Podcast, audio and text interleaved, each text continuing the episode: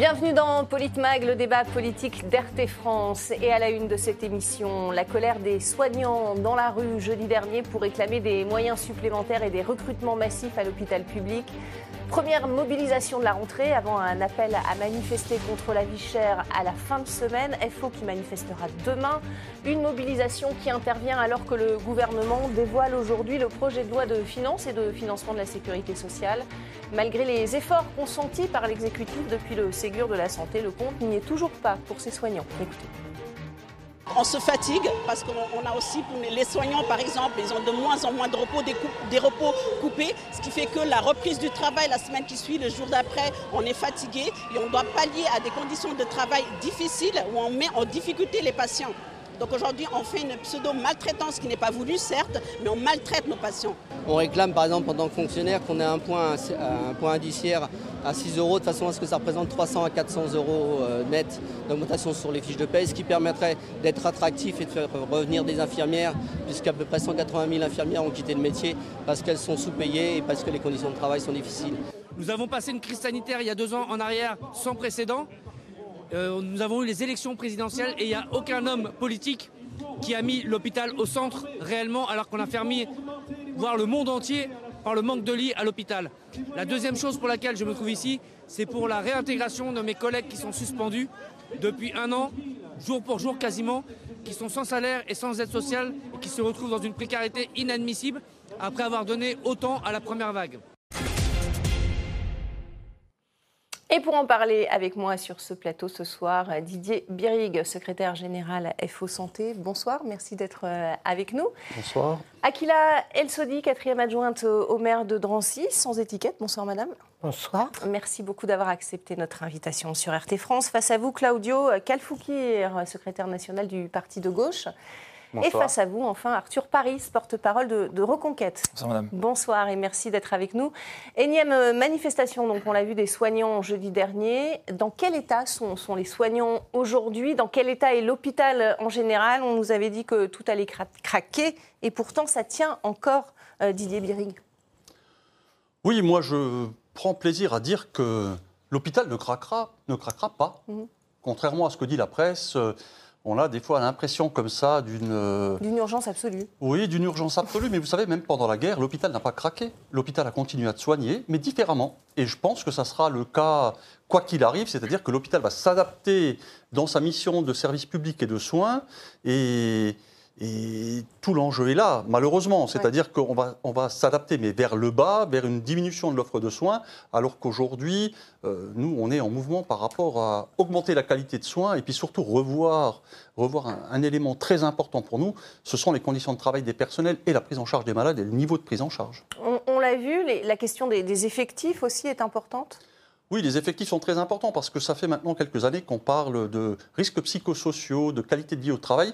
On ne parle de ça qu'à partir du moment où on a euh, eu, euh, sur les 20 dernières années, un nombre très important de réformes hospitalières qui ont été mises en place par la droite et par la gauche, qui ont ramené l'hôpital à un mode de fonctionnement comme une entreprise. Mmh. Et depuis, ben, les effectifs sont le, sont la manière qu'ont les directeurs d'établissement à gérer les budgets. Et donc, eh ben, on a réduit les effectifs, réduit les effectifs. Et aujourd'hui, eh ben, on voit la catastrophe sanitaire dans laquelle on est, avec des personnels épuisés qui n'en peuvent plus. Et il y a eu la crise, évidemment, euh, Covid. Euh, sauf que la crise à l'hôpital, c'était bien avant aussi la, crise Covid. Euh, Claudio Calfoukir, quel est votre sentiment sur l'état de l'hôpital public aujourd'hui? Est-ce que ça s'améliore? Il y a eu le, Ségur de la santé qui est venu augmenter les salaires avec près de 6% d'augmentation en 2020. 1,1 euh, million de personnels euh, de l'hôpital public qui a été concerné par cette hausse, 19 milliards d'euros de dépenses pour les investissements, le matériel, etc. Est-ce que ça va un peu mieux? Écoutez, moi, ce que je vois, c'est surtout que ça va, ça va très mal. Vous avez vu un peu les témoignages euh, du personnel. le secteur de la santé ne tient que, grâce au dévouement du personnel. Mm. Euh, ce n'est que grâce à eux que, l'on a pu euh, passer euh, cette, crise du Covid. Ce n'est que grâce à eux qu'aujourd'hui le secteur de la santé tient. Et on voit aujourd'hui des situations, des étapes qui sont, qui sont passées, qui, sont, qui pouvaient euh, être on en parlait, il y a eu cet été aussi dans les urgences. ubuesque, effectivement, mm. vous en parlez, mais euh, il y, a quand même des, événements qui sont devenus complètement invraisemblables ici dans une puissance mondiale. C'est celle d'avoir une octogénaire qui euh, décède dans, les couloirs d'un hôpital par manque de personnel, d'avoir mm. des, avoir des situations où parfois il faut filtrer euh, les, les, patients en fonction, des, en, fonction des, en fonction de la gravité, vu la situation des, du, des, vu la situation des hôpitaux. Enfin, je, je pense que toute cette situation ne, ne montre que qu'on ne fait que des pansements et qu'au final, ce qu'on manque surtout, c'est d'une vision de société. Mm. On en, on, en, on, en, parlera sûrement, vraisemblablement tout à l'heure, mais mm. c'est cette vision de société qui est, qui est à, mon sens, de revenir vers le, oui, C'est une vision de société, c'est même pas une vision sur à long terme sur l'hôpital. Moi, moi, je pense que c'est la société qui a à remettre en cause. Moi, je, moi, je pense que c'est que c'est avant tout la, la, vision de ce gouvernement est une vision mm. du 19e siècle. Et euh, la vision de société dont on a besoin, c'est euh, celle de, de revenir à, un regard de société qui regarde l'avenir, qui regarde le 21e siècle. Cette crise du Covid nous a euh, pertinemment montré qu'il fallait, à un moment ou à un autre, réfléchir à un nouveau système de, de santé, mais qui va pour le progrès humain et non pas pour la dégradation des, situations et du personnel et des patients. Arthur Paris, on a entendu hein, dans, cette introduction une personne dire que l'hôpital n'était pas au centre des programmes des partis euh, C'est ce que vous pensez aussi On aurait pu en parler davantage? Euh, Ce qui est certain, c'est que je vais être plutôt d'accord avec ce qui a été dit euh, précédemment. Mm. je ne vois pas qui aujourd'hui peut arriver et dire que le système va bien. Je crois qu'on y est tous confrontés, soit d'un point de vue personnel, par des amis, des proches, des parents, au monde hospitalier, au monde du, soin et de la santé, exactement. C'est ce qu'on appelle le réel. Et dans ce cas-là, difficile d'établir un point de vue politique. Là, il s'agit d'un point de vue de société. Je suis assez d'accord, même sur une vision de la société, puisque quelle est la société que nous voulons avoir? C'est vrai que la France euh, fait partie encore des grandes puissances mondiales, de moins en moins. On était quatrième sous Chirac, on est euh, septième aujourd'hui, on sera dixième euh, puissance mondiale en 2024. Difficile de ne pas voir un lien entre le délitement de notre place dans le classement et puis effectivement l'état à peu près de, de, tous les services qui existent dans la société. Là, on parle de services publics. Euh, vous l'avez évoqué tout à l'heure dans le sujet, euh, cet été, euh, et puis ce sera évoqué sans doute après, cet été dans les urgences de Bordeaux, qui est comme une grande ville, hein, on ne parle pas d'un désert médical, certainement pas. Euh, les urgences étaient fermées la nuit. Donc mm. c'est en plus c'est un climat extrêmement anxiogène je crois des personnes. Ça continue de l'être. Hein. Il y a certains hôpitaux qui, ont choisi de continuer à fermer mm. les, urgences la nuit. Tout à fait. Et puis même Jean euh, l'hôpital de Grenoble, on en parle peu. C'est un hôpital que je connais bien. Euh, et puis bah ils ferment assez régulièrement, soit les urgences ou il y aura même d'autres questions sur la question énergétique. Enfin tout est lié et tout nous rappelle quand même la situation globale de la France. Et je crois que nos gouvernements sont responsables depuis les 30-40 dernières années et rien n'est fait. Akila El Sodi, quel est votre sentiment Vous êtes euh, élu local. Euh, est-ce que vous, constatez aussi ce, désarroi de la population face à la, santé, à l'hôpital en général? Bien sûr, tristement. évidemment, je rejoins évidemment les interventions de, chacun. Ce que je peux dire, c'est que le, constat est désastreux. On a, euh, ça va être un peu fort. Moi, j'ai l'impression d'être confronté à une tiers-mondisation euh, de, la santé. Et ça, c'est extrêmement grave.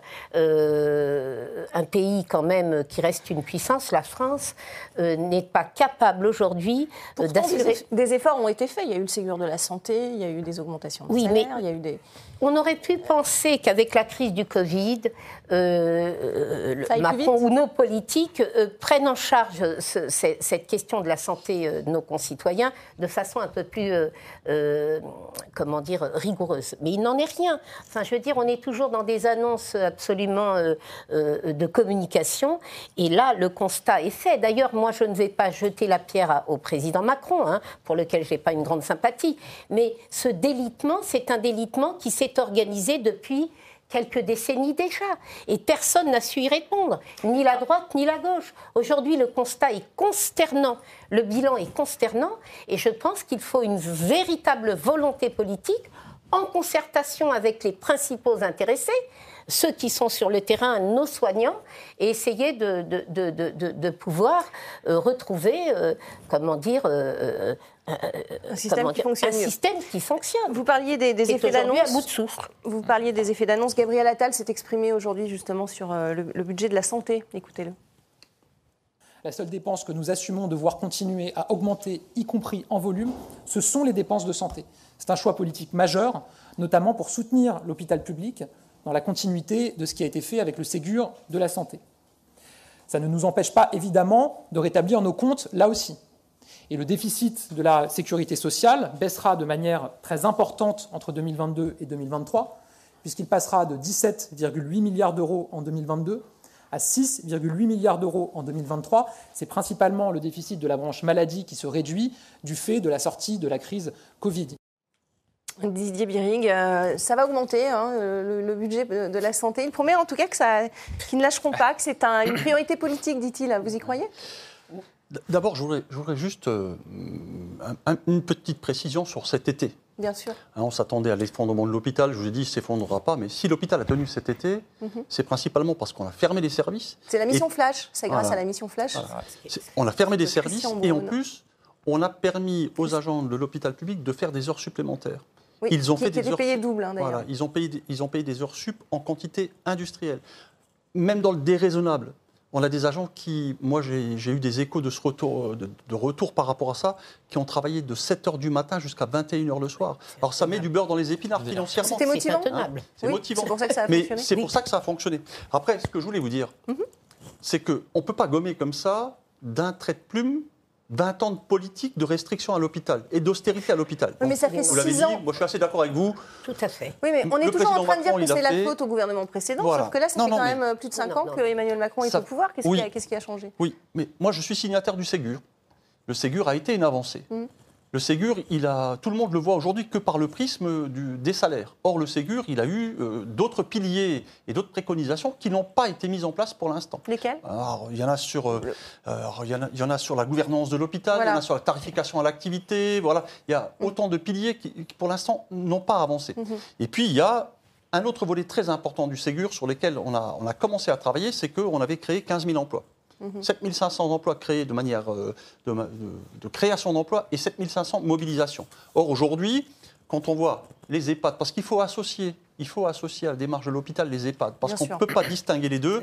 Quand on regarde un tout petit peu, pour arriver à un ratio de 1 pour 1 dans les EHPAD et pour augmenter les effectifs à l'hôpital, il manque 200 000 emplois à la fonction publique. J'ai bien dit 200 000. 100 000 dans les EHPAD pour arriver au ratio d'un pour un, pour dire que nos vieux, on ne les laisse plus dans des situations dans les EHPAD où ils sont lavés une fois tous les mois et où ils ont une douche par semaine. D'accord? Il en faut 100 000. Et là, on a des leviers, parce qu'on a beaucoup d'agents qui aujourd'hui sont en glissement de tâches, principalement chez les ASH qui font du soin, qu'on pourrait directement euh, intégrer euh, dans le grade d'aide-soignant et retrouver des ASH derrière et pouvoir trouver de la main-d'œuvre rapidement. Donc ce serait reconnaître un statut supérieur parce qu'ils ont les compétences, mais pourquoi on ne le fait pas alors, Parce, parce qu'ils font, les, parce qu'ils font les actes déjà depuis un certain nombre d'années et que ces compétences, ils les ont. Ça ne veut pas dire qu'il faut qu'on ait un diplôme d'aide-soignant au rabais, il faudra qu'ils passent un diplôme, mais on peut se lancer là-dedans. Mm. Et puis il y a l'hôpital, où il faut absolument qu'à l'hôpital, on norme les effectifs dans les services. C'est-à-dire qu'on puisse travailler avec le ministère de la Santé pour dire le matin, dans un service de chir, il faut tant d'infirmiers, tant d'aides-soignants, tant de cadres. En poste de nuit, il faut tant. Une fois qu'on a fait ce travail, on aura une cartographie de ce qui nous manque. Et quand on aura cette cartographie-là, on pourra avoir un grand plan pour l'hôpital de dire il faut qu'on crée sur 5 ans, sur 6 ans, tant de postes d'infirmiers, tant de postes d'aides-soignants, en prenant en compte les départs à la retraite. Et là, il faut donner des perspectives aux agents parce qu'on le sait qu'on n'arrivera pas à régler le problème. Euh, il n'y a pas de, de, boîte magique au ministère où on ouvre les portes, il y a des infirmiers qui sortent. C'est pas possible mais il faut redonner des perspectives aux agents parce que les agents de la fonction publique, eux, aujourd'hui, sont dans une situation où ils ne voient pas le bout du tunnel et personne ne leur donne la sortie. Et il faut qu'on ait cette perspective-là pour qu'on puisse se dire bon, ben, je vais encore y rester parce que ça va durer un an, deux ans, trois ans, quatre ans, mais ça va aller en s'améliorant. Or, aujourd'hui, nous n'avons aucune indication et le plan de financement de la sécurité sociale d'aujourd'hui dont on parle ne va pas dans ce sens-là parce que si on ne nous enlève pas de moyens, on ne nous donne pas de moyens supplémentaires pour aller vers ces créations d'emplois. Ce qui est intéressant, ce qu'on a vu à, l'image, euh, c'est issu d'un rapport euh, du Sénat qui a été publié en mars où l'activité hospitalière a cru de 9,2% entre 2013 et 2019, donc c'était avant la crise Covid, euh, les, effectifs des aides-soignants n'ont augmenté que de 0,7% et 2% pour les infirmières. Arthur Paris, est-ce qu'il y, a une vraie volonté politique de, faire bouger les choses? Bien sûr que non. Moi, je vais te m'entendre que euh, ce qui a été dit précédemment à l'égard d'Emmanuel Macron, il est extrêmement euh, responsable, il est coupable. Si on ne peut pas blâmer aujourd'hui le président de la République en fonction depuis six ans, parti pour un deuxième mandat, qui peut-on blâmer? Donc aujourd'hui, il a fermé 12 000 lits pendant la crise Covid palliatif, pas pardon, de centres de réanimation. Ces lits ont été fermés, ça a été une décision politique. Alors maintenant, le problème, c'est que le politique est toujours lié à l'économique. On en revient quand même effectivement au sujet euh, de la situation de l'hôpital qui, je pense, est traité depuis des décennies. Alors là, c'est pas que Emmanuel Macron, mais plus d'un point de vue euh, un peu techno, un petit peu comptable, et moins sur un point de vue de l'humain. Sauf qu'effectivement, il y a de moins en moins de moyens. On voit que la France est un pays qui, qui s'appauvrit d'après toutes les échelles qu'on peut comparer.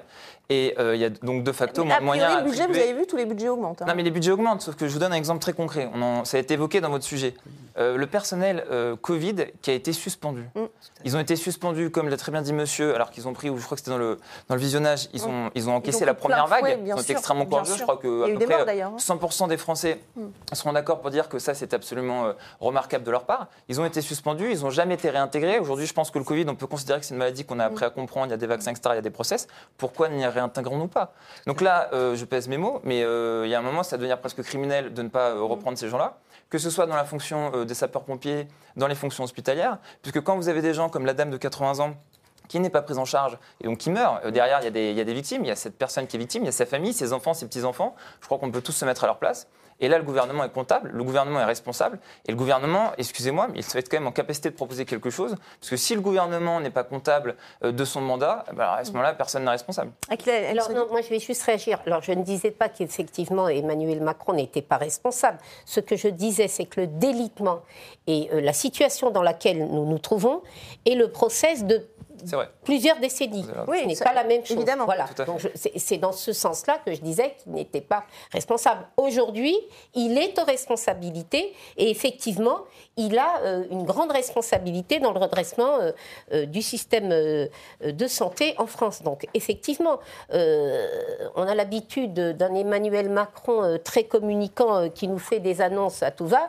Maintenant, ce qu'il faut, c'est du concret, c'est des mesures euh, comment dire, pragmatique. Je ne suis pas sûre, euh, je vous rejoins, euh, que, comment dire, il ait une réelle volonté politique de redresser Bah, le système.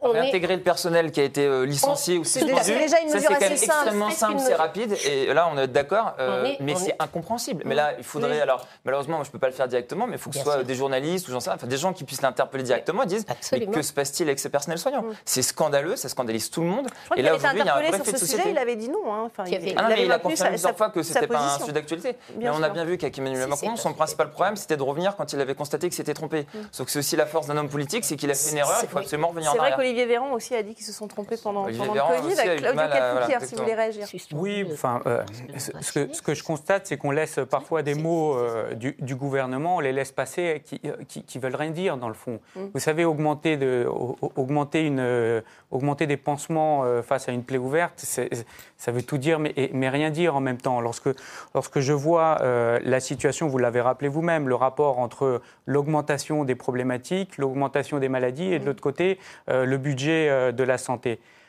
On a parlé tout à l'heure, on a commencé à évoquer la question de la sécurité sociale. Il faut quand même se rappeler que ce projet qui nous est envié un peu partout dans le monde a été, euh, a été réalisé, a été réfléchi et a été mis en place grâce à une philosophie qui était celle de on cotise en fonction de ses moyens et on reçoit en fonction de ses besoins. C'est cette philosophie qui est en train d'être euh, attaquée. Et donc, c'est, à mon sens, c'est justement euh, euh, cette philosophie euh, d'attaque qui est arrière-gardiste, qui, qui, nous, qui nous replonge vers le, vers le 19e siècle, qui nous replonge vers des situations qu'on n'avait pas vues depuis des décennies. Et c'est face à cette situation, je pense qu'il faut mettre de côté et commencer un peu à regarder notre avenir, le 21e siècle, l'ensemble des différentes nouvelles maladies auxquelles on va, on va, on va devoir s'affronter, à des nouvelles situations auxquelles on- il faudra euh, s'organiser. Et ça, ça demande des comparaisons qui sont euh, terre à terre. C'est-à-dire, ça ne veut rien dire augmenter et de l'autre côté, des maladies qui augmentent. Enfin, le, le rapport est totalement disproportionné. Donc, je pense qu'à chaque fois, il y a un rapport, un budget de la santé, c'est par rapport à quelque chose, c'est pas par rapport à, c'est c'est Mais pas il faut par surtout à- anticiper parce que, bon, le problème de Tout personnel, fait, euh, les mais- études sont longues. On Euh, peut Didier- continuer sur la recherche, effectivement, sur plein de choses. Bien sûr. Donc, y a- Didier, Didier Birig, vous voulez réagir? Oui, juste vous dire que. euh, alors, effectivement, il y a beaucoup de ministres qui ont reconnu euh, dans une chronique il y a quelques, il y a quelques semaines de Mhm. cela qu'ils s'étaient trompés. C'était pas. Force de les avoir euh, prévenus en temps et en heure euh, depuis 20 ans. euh, pour leur dire que la direction qu'on prenait était certainement pas la bonne direction pour Il y en a eu beaucoup, même avant le. Covid. hein, on Il y en a eu beaucoup. Et avant la Covid, hein. Avant Bien la sûr, Covid, en bien 2018, c'était déjà les EHPAD, c'était après ça les urgences. Donc ça, ça fait bien longtemps. Mais là, vous sentez que l'écoute s'est améliorée quand même? Oh, bah, je, je pense que la Covid a été le détonateur de Oui. beaucoup de choses. Bon, après, sur, sur les, sur les euh, suspendus, on a du mal à savoir aujourd'hui combien est-ce qu'il en reste exactement Mm. qui, euh, qui sont suspendus. Alors, euh, quand je dis suspendus, vous savez, on a un problème de droit. Mm. C'est que la loi qui les a suspendus les maintient suspendus. Et on n'est pas dans le cadre d'une procédure disciplinaire avec les agents. Mm. Et donc, ils n'ont pas de porte de sortie. Parce que, Ils n'ont pas le droit aussi. euh, voilà, ils sont suspendus et le texte de loi ne prévoit pas.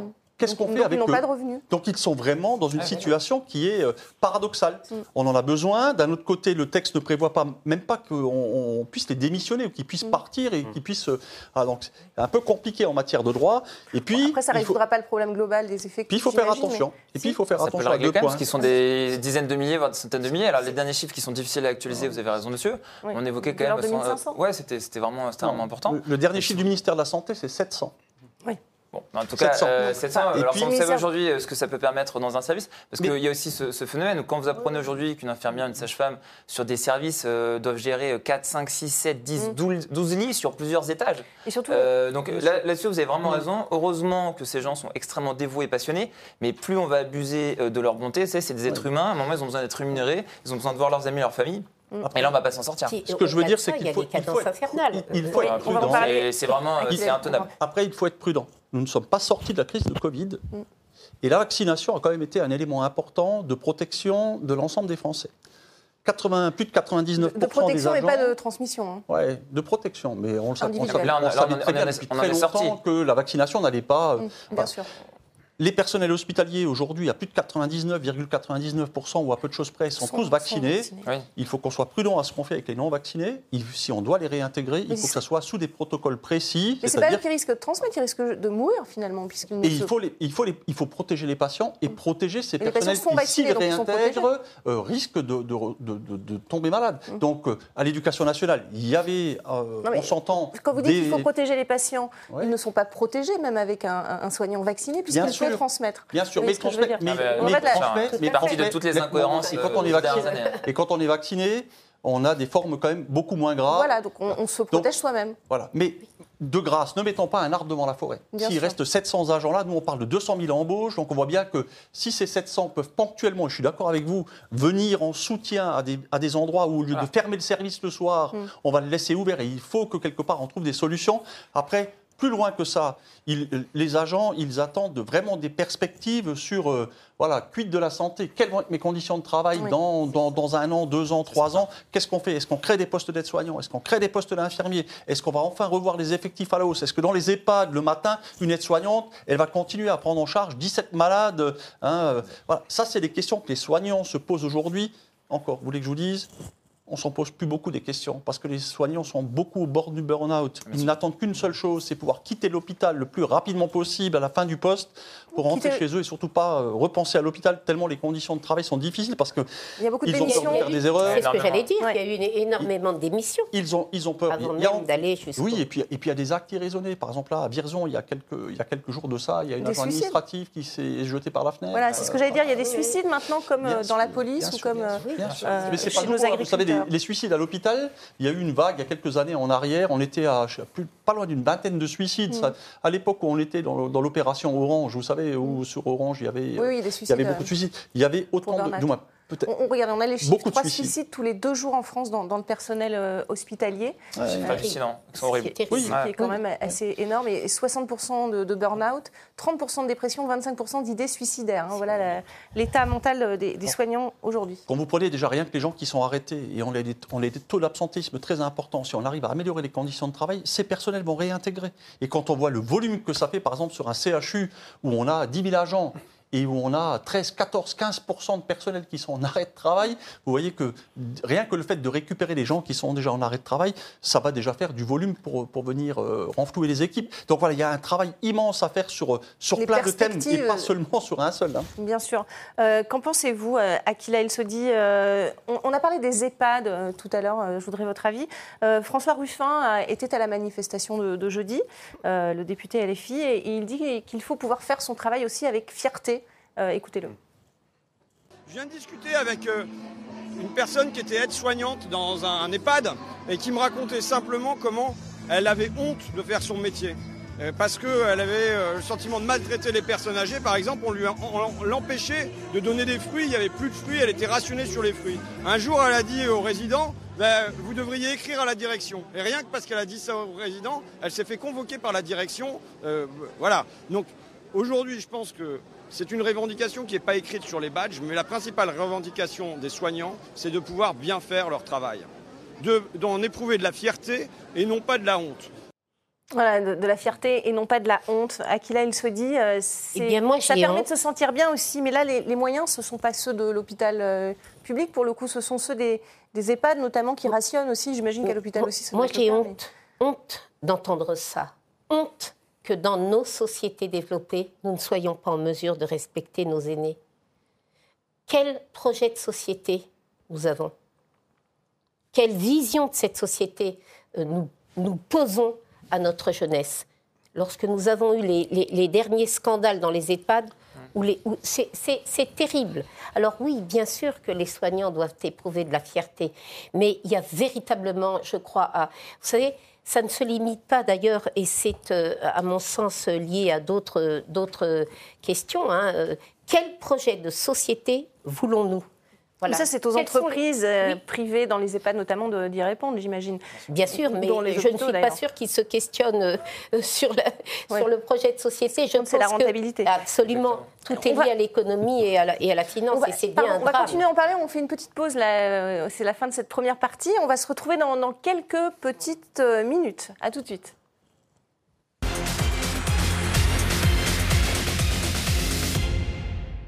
Bienvenue dans cette euh, deuxième partie de, de Politmag. Euh, l'hôpital public est-il en état d'urgence absolue? On continue donc euh, d'en débattre avec nos, invités. Didier Biric, secrétaire général FO Santé, Akila El Sodi, quatrième adjointe au maire de Drancy, Claudio Kalfoukir, secrétaire national du parti de gauche, et Arthur Paris, porte-parole Reconquête. On, va parler, si on a le temps, aussi de la fin de vie.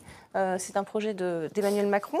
on parlait de, des soignants et de la fierté d'exercer son métier quand on a des rationnements dans les hôpitaux, dans les EHPAD, pour euh, ne pas venir en aide aux, patients. Euh, ça, contribue aussi à ce mal-être euh, dans les hôpitaux, Didier Birig Bien sûr, c'est le retour qu'on a, nous, d'une grande majorité des, personnels en EHPAD. C'est-à-dire que les agents nous disent, voilà, mal au ventre quand on sort, on a l'impression d'avoir mal fait notre boulot. C'est la même chose dans les urgences. On parle de maltraitance, mais c'est pareil un petit peu dans, dans toutes les structures. Vous savez, on ne devient pas soignant comme ça gratuitement. C'est un métier qu'on embrasse parce qu'il y a une certaine vocation derrière et on, est là pour soigner les gens. On n'est pas des machines, on n'est pas dans, on n'est pas dans l'industrie. Ça pose le problème. Vous savez, dans les EHPAD, les, premières euh, sonnettes d'alarme qui ont été tirées de manière très violente de la part des agents, c'était en 2018. Moi, je me souviens, en 2018, nous avons fait au siège de la Confédération FO euh, un regroupement de 450 soignants sur tout le territoire français. Tous les retours que nous avons eus, tous les retours, ça a été eh ben, des agents qui rentraient l'après-midi, qui pleuraient à leur domicile tellement ils avaient mal au ventre de ce qui se passait des gens qui voulaient quitter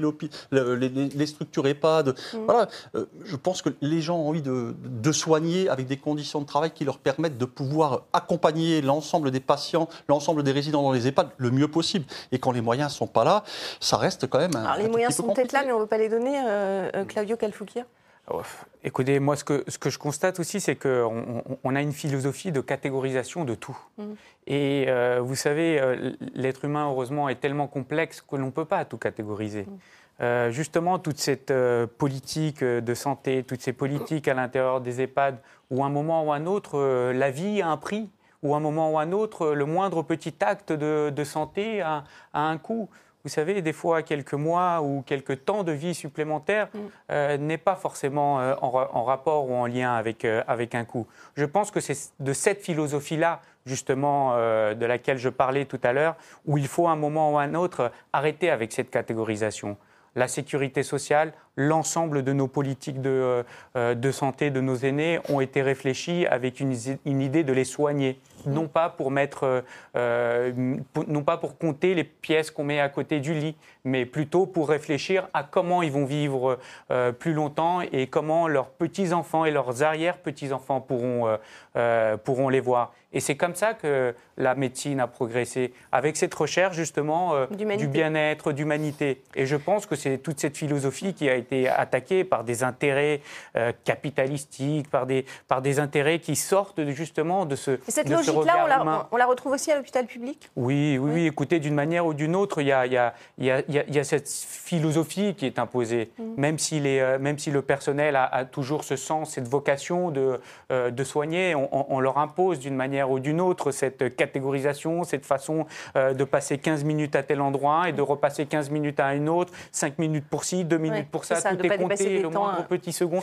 la, moindre petite seconde, ça c'est insupportable. Et, c'est de ce, de ce sens-là que l'on dit euh, de maltraitance et de, et, de situation qui, euh, qui, devient inacceptable. Les, les, soignants vous le, vous le disent par eux-mêmes, et que ce soit dans le, dans le domaine du médico-social, c'est aussi cette problématique-là auquel il faut, il faut s'affronter, auquel, euh, euh, qui nous impose un regard sociétal beaucoup plus large que celui qui nous est euh, imposé dans les différents lexiques qui nous renvoient à chaque fois santé, argent, mmh. coût, déficit et ainsi de suite. Non, c'est un, autre logiciel qu'il est, qu'il est désormais nécessaire de, de, remettre, en, de, remettre en situation. Et nos aînés le savaient. À la sortie de la Seconde, de la seconde Guerre mondiale, c'est comme ça qu'a été pensée la, mm. la, philosophie de soigner, la philosophie de la sécurité sociale. Je voudrais, vous faire, euh, je voudrais vous faire part d'un témoignage, celui de, Madeleine Riffaut. Elle est ancienne résistante euh, et journaliste à, l'Humanité. Elle a écrit une lettre ouverte, euh, après, très émouvante d'ailleurs, sur son séjour aux urgences, où elle est restée 24 heures sur un brancard, sans manger. Elle a 98 ans. elle parle d'un no man's land de vocation réduite en charpie, de son âge comme circonstance aggravante même du manque de bienveillance du, personnel euh, à son égard. Vous voyez, la conclusion de sa lettre, et mm. on, en parle après. Quand on entre dans le circuit infernal, quand on est aspiré dans le néant des urgences, on ne peut pas en sortir indemne. Parfois même, on n'en sort pas vivant. L'infirmier libéral qui vient à mon domicile m'a dit que c'était arrivé à un de ses patients, il y a trois semaines. Si je peux être leur voix, comme Aubrac m'avait demandé d'être l'une de celles de la résistance, alors je le serai. J'ai encore un peu de force, c'est pour la donner. Elle a attendu 4 euh, heures, je crois, pour avoir un simple verre d'eau. Euh, Aquila, elle se dit, votre, quel est votre sentiment euh, cette, cette, femme courageuse pourrait être votre mère, nos, nos grands-mères même hein? Bah, et, pourtant, c'est ce qui se passe tous les jours. Oui, c'est ce qui se passe tous les jours et c'est terrible. Cette résistante qui nous fait part d'une situation, enfin, elle a vécu la guerre et là, elle, elle fait un parallèle presque avec... Euh, euh, un devoir de résistance et de, dire. voilà, c'est absolument terrible. Et je, je, rejoins monsieur. Il faut que nous repensions, non pas seulement le, le, le système de santé, notre projet de société. Aujourd'hui, l'humain devient une variable d'ajustement, d'ajustement à, des, euh, à des réflexions économiques euh, et financières. Et ça, ça n'est pas possible. Je pense que là, euh, c'est extrêmement terrible. 98 ans, moi, je, cette femme témoigne, j'ai vécu ça avec mon papa. Mais vous n'êtes même pas autorisé en tant qu'accompagnant à rentrer dans les urgences. Donc Alors aujourd'hui, ça n'est perdez la trace totalement de, ça plus de votre proche pendant des heures. Mais il faut se battre aujourd'hui à l'hôpital, que ce soit aux urgences ou ailleurs, il faut se battre pour être pris en charge. Et ça, c'est dramatique. Euh, c'est vraiment une situation euh, catastrophique, je vous le disais. C'est une situation que nous voyons dans d'autres pays qui ne sont pas des hyperpuissances. Et, et ça devient extrêmement grave. Euh, après, je, vais battre un petit peu en brèche aussi. C'est-à-dire que des solutions, donc à un moment, il y en a quand même un petit peu. Mmh. je pense qu'on peut les envisager. ce qui est certain, c'est que là, récemment, le ministre de la Santé a rendu gratuit, communiqué sur le fait qu'elle avait été rendue gratuite la pilule contraceptive du lendemain, par exemple. Est-ce que c'était l'urgence absolue quand vous avez euh, les urgences qui ne peuvent pas vous soigner parce que vous faites un infarctus en pleine nuit? Je ne crois pas. Euh, sans revenir sur le fond euh, ou le bien fondé de cette proposition. ça, c'est un fait. Bruno Le Maire nous explique qu'on est à l'euro près, on est en train de couper, débrancher la Wi-Fi, etc.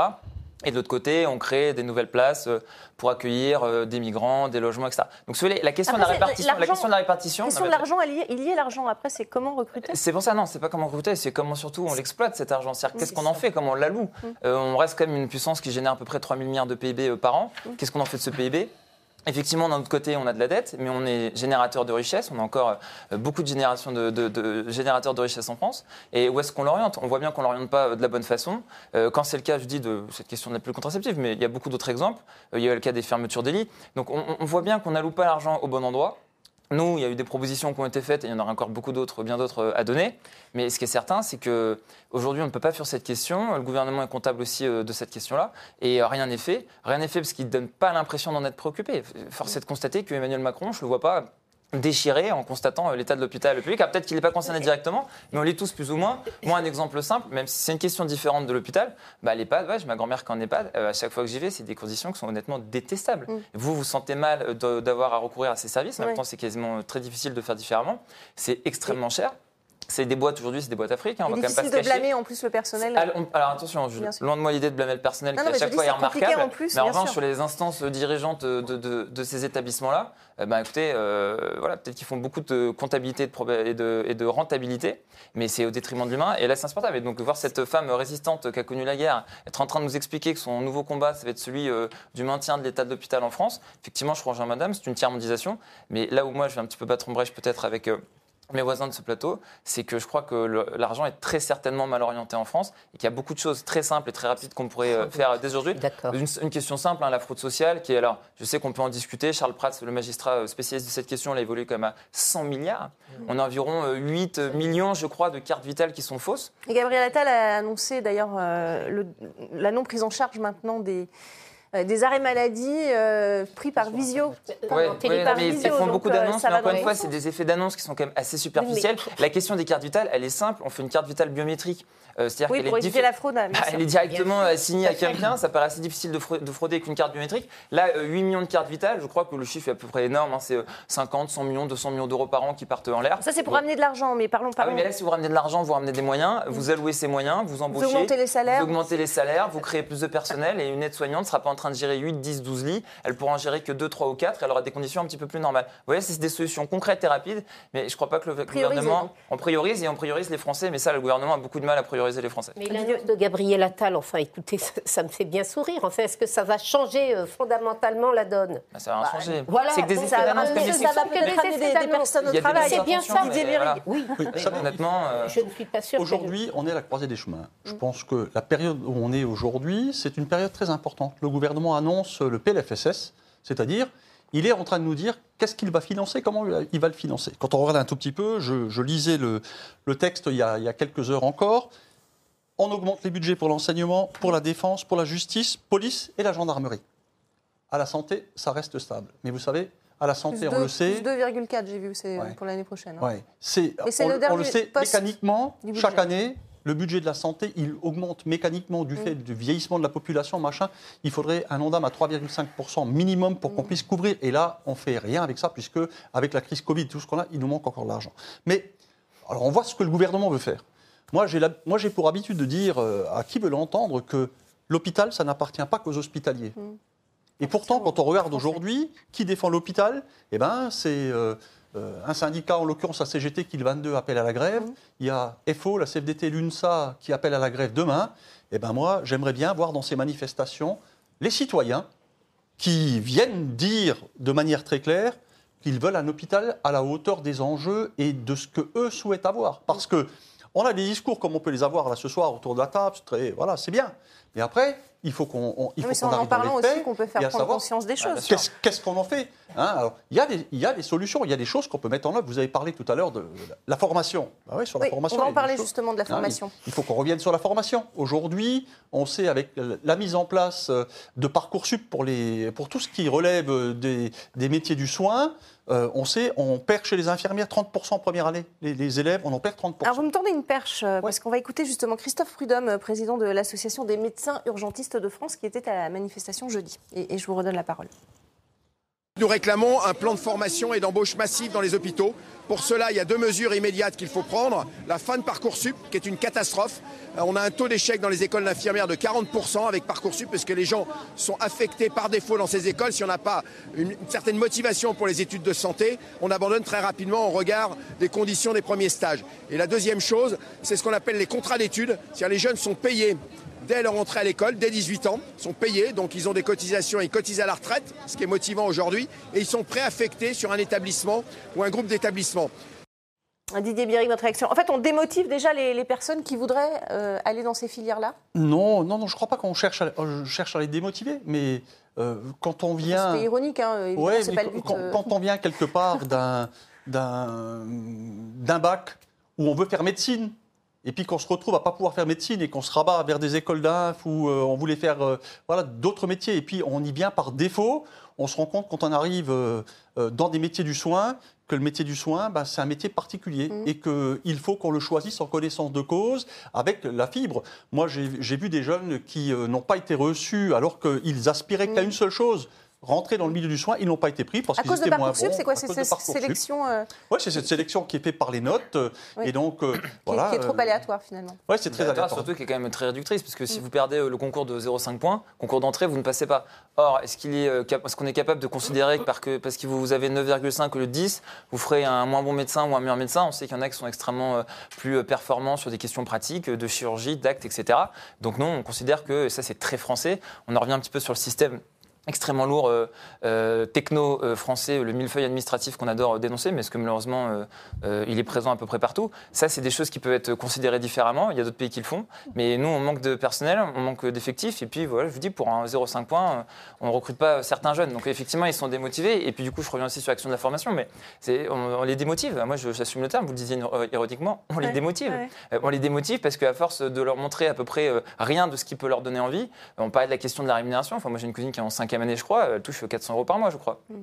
Est-ce qu'on peut vraiment parler d'une rémunération qui puisse à une jeune femme de 22-23 ans être en capacité de vivre? Certainement pas. Donc il faut que les parents soient derrière, il faut que les parents aient les moyens d'être derrière. Euh, moi, effectivement, je, de, ce que me disent mes parents, il y a eu une époque où vous pouviez partir de rien en France, c'est-à-dire en tout cas d'un milieu extrêmement défavorisé, rien d'un point de vue mm. pécunier bien sûr. Et puis vous pouviez euh, monter, euh, monter en puissance grâce au système méritocratique français, l'école et ensuite le lycée et puis la fac. Tout était gratuit il y avait extrêmement euh, beaucoup, il y avait des aides, il y avait des bourses, il y avait euh, beaucoup de moyens qui étaient mis à disposition. Aujourd'hui, on ne les a pas. Encore une fois, parce qu'on alloue mal l'argent, on l'envoie dans la mauvaise direction. Et donc, moi, j'assume le terme, on démotive. Et je crois que, alors c'est peut-être pas volontaire, en tout cas c'est involontaire, ah mais aujourd'hui, le gouvernement fait tout pour démotiver les jeunes euh, à aller dans la santé. Et quand moi, si demain j'ai un enfant qui me demande ce qu'il doit faire, lui proposer de faire 12 ans d'études pour faire 50, 60, 70 heures par semaine, être payé 2 SMIC ou un SMIC, et effectivement finir en burn-out ou avec les statistiques qu'on vient de voir sur le taux de suicide, bah, bah, en tant parents, ce serait extrêmement difficile euh, de me réjouir que mon enfant veuille le faire, mm. quand bien même cela reste un très beau métier, une vocation formidable et fort heureusement, nous avons encore aujourd'hui de grands médecins mm. euh, qui sont là euh, pour nous aider en France. Il faut redonner envie. peut-être deux points là-dessus. On, va conclure. Pardon, oui, juste sur clausus des médecins, mm. parce qu'on là on parlait en l'occurrence des, plutôt des médecins que des, professions paramédicales. Je crois qu'il y a aussi un truc qui est important, c'est qu'on veut nous faire croire aujourd'hui qu'il n'y a plus de numerus clausus médical. Or c'est faux il y a un numerus clausus médical qui existe de fait, c'est-à-dire qu'on n'a plus de chiffre national imposé par le ministère, mais ce sont les régions qui chacune établissent leur quota. Donc quand on fait le regroupement de toutes les régions, on arrive aussi à un numerus clausus et on voit que c'est insuffisant et qu'il faudrait à ce niveau-là augmenter aussi le nombre de, passages. Vous savez, on le dit souvent, je le répétais encore tout à l'heure, euh, c'est anormal que des jeunes chez nous soient refusés pour faire médecine et qu'ils partent euh, en Roumanie faire les études de médecine en Roumanie. En plus, on, l'enseigne en français en Roumanie.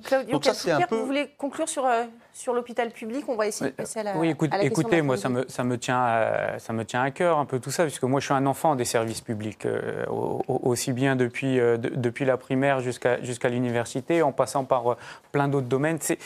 C'est l'acte, c'est c'est notre institution fondateur de, de, tout. Je, je pense qu'il y, y, a quand même, on oublie quelque chose, c'est que, c'est que l'objectif, c'est quand même garantir une égalité de, de, traitement pour tous. On parle souvent euh, actuellement des, euh, des, besoins un peu des patients, ce qui est euh, totalement normal. Il faut qu'on reparte sur les différents besoins des patients et de la situation. On parlait tout à l'heure de la situation du personnel, de la formation. Mm. Il faut qu'on reparte aussi de la, des besoins du, euh, du personnel. Moi, comme je vous disais, euh, ce, casse-tête de, de, Parcoursup est, fait pour, euh, pour démotiver d'une certaine manière. Il faut retrouver un certain sens, justement, où lorsque vous arrivez au lycée, peu importe vos moyens, vous puissiez être médecin si vous le souhaitez, que vous puissiez être, si, vous en avez la capacité de travailler dans le domaine de la santé, dans d'autres domaines avec toutes les vocations que vous avez. Il y a toute une, je dirais, tout un espace pour, euh, pour, cela. Et lorsque je disais tout à l'heure garantir une égalité euh, de traitement, garantir une égalité pour les patients, garantir une égalité pour, pour le personnel et garantir aussi euh, une égalité de traitement d'intérêt collectif. Mm. C'est ça, les services publics. Et c'est, je pense, euh, euh, ce logiciel-là que nous devons adapter. Je suis heureux que tous autour de la table, nous commencions justement à réfléchir sur mm. la solidarité collective, sur des, sur des axes qui, qui, qui, nous, qui nous unissent en tant, que, en tant qu'humains. On s'en sort beaucoup mieux. Vous allez le voir tout, tout le temps. On s'en sort beaucoup mieux à plusieurs que tout seul. on s'en sort beaucoup mieux dans une société qui est solidaire que plutôt qu'une société qui est en train de se, euh, euh, de se morfondre dans l'individualisme et dans le, dans le regard de l'autre à chaque fois. Je pense que c'est cette question-là qui est à, qui, est, à, revoir. À, revoir. Je et quand même qu'il nous reste un petit peu de temps pour, euh, pour débattre de, de, ce que veut faire Emmanuel Macron, qui lance une, une convention citoyenne à partir d'octobre prochain sur la fin de vie. Elle va durer six mois, cette convention. dans un avis publié début septembre, le comité consultatif national d'éthique a, ouvert la voie justement à une aide active à mourir, strictement encadrée évidemment. Le Conseil de l'ordre, lui, est contre. Euh, qu'en pensent les, Français? On leur a posé la question, regardez, je vous laisserai réagir ensuite. Oui, je suis d'accord. Euh, pour l'euthanasie, euh, parce que c'est quelque chose qui est important pour la personne qui le veut, parce qu'en général c'est voulu, voulu, pour la personne par ses proches aussi en général. Dans un cadre ultra défini, euh, avec le consentement évidemment de la personne euh, en question, je ne vois pas euh, qu'est-ce qui nous empêcherait de, encadrer cette pratique, en s'inspirant évidemment de ce qui se fait ailleurs. Oui, je suis absolument d'accord, dans la mesure où l'issue est à court terme et où la personne également peut le solliciter. Elle en a assez, elle souffre, elle est condamnée, et ok pour l'euthanasie. Au contraire, je suis absolument d'accord pour. Éventuellement, oui, quand, euh, la personne a demandé par exemple pas d'acharnement thérapeutique, et puis euh, si vraiment, après consultation des médecins, il n'y a vraiment aucun espoir. Bah, bien sûr, moi je trouve que c'est normal. Demain, je fais un accident de la route par exemple, je deviens handicapé. Euh, bah, je préfère bah, mourir que rester en vie. C'est comme une personne qui a plus ses moyens de, marcher, de bouger. Bah, c'est normal d'avoir une fin de vie que de rester comme ça. Et, que tout le monde puisse s'occuper d'elle tout le temps et qu'elle euh, pas s'occuper d'elle tranquille, qu'elle ne peut marcher à rien. Voilà pour les réactions. On a eu du mal à trouver des contres, hein. vous, le constatez vous-même. Est-ce que ça vous surprend, Akila El Sodi, que cette question finalement ne, choque pas grand monde? Bien sûr, ça, ça, ça, me surprend et ça ne me surprend pas. Alors moi, moi je, je vais vous dire, moi, je veux dire, déjà, c'est un, petit échantillon qui n'est certainement pas, je pense, représentatif. Non, ce sont des Parisiens. Les sondages sont voilà, plus, voilà, euh, voilà, parce qu'il euh, il faut prendre ça avec évidemment, et, évidemment, exactement. pas valeur de sondage du tout. Mais moi, euh, cette question de l'euthanasie m'interpelle. Est-ce que les médecins sont là pour soigner? Est-ce que la médecine est là pour soigner ou accompagner les gens vers la mort? Euh, avec, euh, on a euh, notamment aujourd'hui les soins palliatifs, ou est-ce que le, corps médical est là pour réfléchir à comment donner la mort? Moi, ça, ça, ça me pose question. et de toute façon, on parle d'euthanasie. Là, on va passer dans, dans, une, dans un, à une étape d'euthanasie active, parce mmh. qu'aujourd'hui, il faut quand même le dire. Le, un des, un des, une des personnes parlait d'acharnement. Je ne veux pas d'acharnement thérapeutique. Mais les médecins décident aujourd'hui, d'ores et déjà, de suspendre l'acharnement thérapeutique. Donc de donner la mort à des gens. Ou d'accompagner en tout cas vers la mort. pas soignés parce que le corps médical a d'ores et déjà pris la décision de les accompagner, enfin de les diriger vers la mort. Alors moi, je trouve ça un peu scandaleux parce que je ne crois pas que ce soit la mission euh, du corps médical. Je rappelle qu'il y a un serment d'Hippocrate qui les engage hein, euh, à, essayer de tout faire pour soigner les gens, ou en tout cas, euh, euh, en tout cas certainement pas euh, de les précipiter, euh, d'aider les gens à les précipiter vers la mort. Donc oui, moi ça me pose question. Ce- ces, ces- ces personnes-là ne sont pas représentatives de, de, de- de la majorité des Français qui, à mon sens, ne savent pas d'ailleurs ce qu'est l'euthanasie et comment elle s'organiserait. Didier, Didier Méry, vous voulez réagir à, à cette question compliquée? Oui, c'est compliqué. D'abord, moi, je suis secrétaire général d'une fédération syndicale, donc euh, voilà, je n'ai pas pour vocation à répondre à des, à des problématiques qui sont des problématiques pourtant, pourtant, les, sociétales. les soignants sont confinés. Mais je suis soignant moi-même, donc je suis ça, secteur hein. psychiatrique, donc euh, question aussi j'ai aussi doit- été, euh, dans le cadre de ma profession, un petit peu soumis à des, à des points de ce, de ce type-là. Moi, je pense que c'est bien qu'on engage le débat, voilà, parce que je pense qu'il y a besoin d'engager le débat. Après, voilà, il faut- Trop de soignants aujourd'hui sont soumis dans les services à une omerta, à des, des ordres qui sont pas vraiment des ordres, des indications qui sont Mm. des fois des ordonnances qu'on remplit, qu'on remplit pas.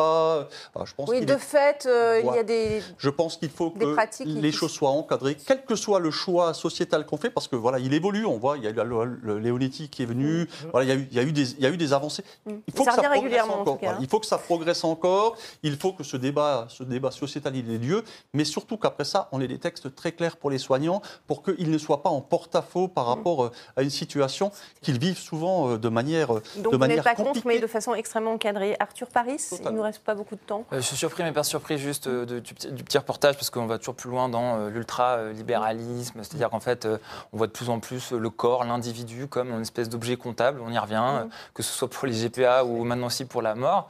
Euh, le serment d'Hippocrate, vous l'avez dit, euh, il est quand même euh, un petit peu difficile à esquiver, puisque ben, c'est le fondement même de la médecine actuelle.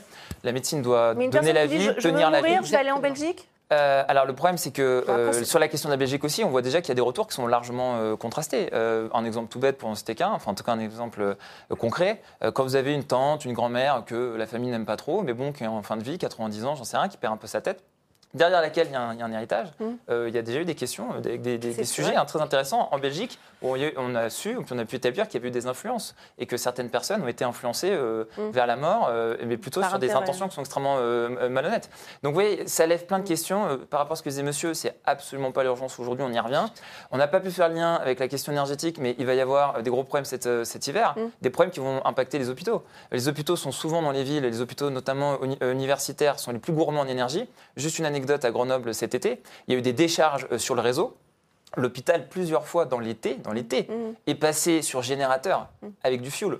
Donc c'est-à-dire que si je devais imaginer, vous avez un homme, une femme qui est avec euh, la pompe à essence en train d'alimenter un générateur en fuel parce que l'hôpital de la 7e puissance Oui, mondiale d'une de- grande de ville ne peut pas assurer la tension électrique. Donc ça, on va l'avoir de plus en plus euh, cet hiver. Ça, ça me semble extrêmement important, extrêmement urgent.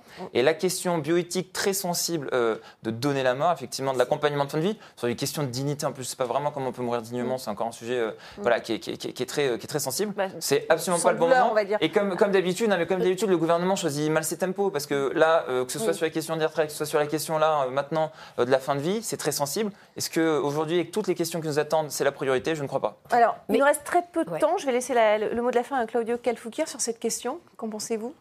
Bah, écoutez, moi je pense qu'il faut arrêter l'hypocrisie. Vous, vous l'avez dit, euh, enfin ça, ça a été dit, il y, a des, il y a des gens qui vont quand même en Belgique. Peut-être que la, la problématique parfois c'est- plus l'héritage que l'acte en lui-même. Enfin, ouais, effectivement, il y, a toujours, il, y a, il y a toujours un cadrage qui est, qui est utile.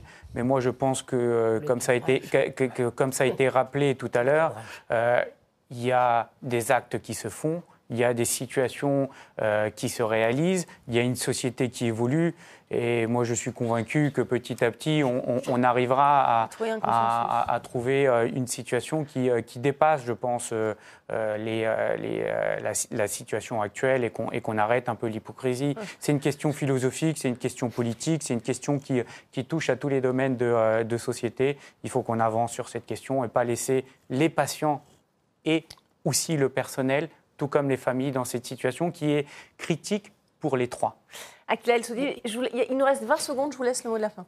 Écoutez, plutôt que de réfléchir à donner la mort, pourquoi ne pas réfléchir à améliorer l'accompagnement en fin de vie, en améliorant notamment les soins palliatifs. deux vont de C'est vrai qu'il y a des efforts. Les deux vont on, de pair. on fera un Les- débat plus les- poussé, je vous le promets, les sur, deux pair. cette question. Mais C'est vrai que c'est c'est- Enfin, on Oui, oui, non, mais- désacralise C'est la compliqué d'en parler en- ça, moi, quelques que minutes. C'est extrêmement grave. On n'oppose pas l'un à l'autre. Quel, quel les deux projet vont de de pair, je société, quel modèle? On fera le débat bientôt, je vous le promets. Merci beaucoup en tout cas. Merci à tous euh, d'avoir participé euh, à ce débat euh, sur l'hôpital. C'est la, la fin de Politmag. Merci à vous pour votre fidélité et restez avec nous sur RT France.